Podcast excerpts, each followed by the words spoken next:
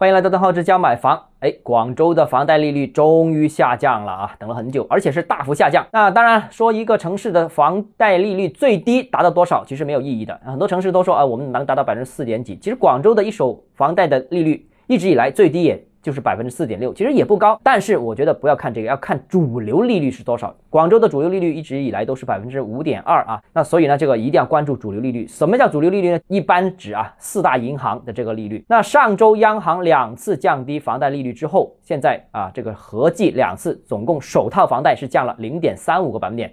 广州的四大行当中的三个大银行的首套房贷利率也顺应从百分之五点二。降到了百分之四点八五，但还是在 LPR 之上加了零点六个百分点，所以呢，这个基本上没变啊，加成点数是一样的，只不过是因为这个央行降了，它所以就跟着降，它自身没有降。但是我觉得啊，但是有一个好消息，就是工行刚才说三大行嘛，三大行之外的还有一个工行，工行是跟随央行 LPR 下调之后，额外再降了点，首套房贷他们是额外再降了零点一五个百分点。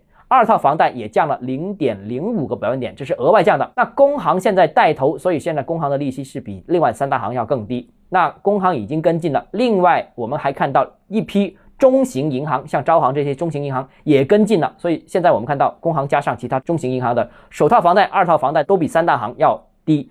那我相信，因为工行和其他银行跟进了，那另外的三大银行也会陆陆续续跟进。那至于两家银行，目前我们看到啊，基本上还是这个百分之四点四五。那如果按照他们过去一贯以来跟着 LPR 最低下限走的这个特征，不额外加点这个特征，那目前，哎，他们首套房贷利率是百分之四点四五，所以他们未来的房贷利率可能还会进一步下调，下调到百分之四点二五。好，那这个是好消息啊。如果你个人购房有疑问，想跟我交流的话，欢迎私信我或者添加我个人微信，账号是教买房六个字拼音首字母小写，这个微信号就是微信 d h e z j m f。我们明天见。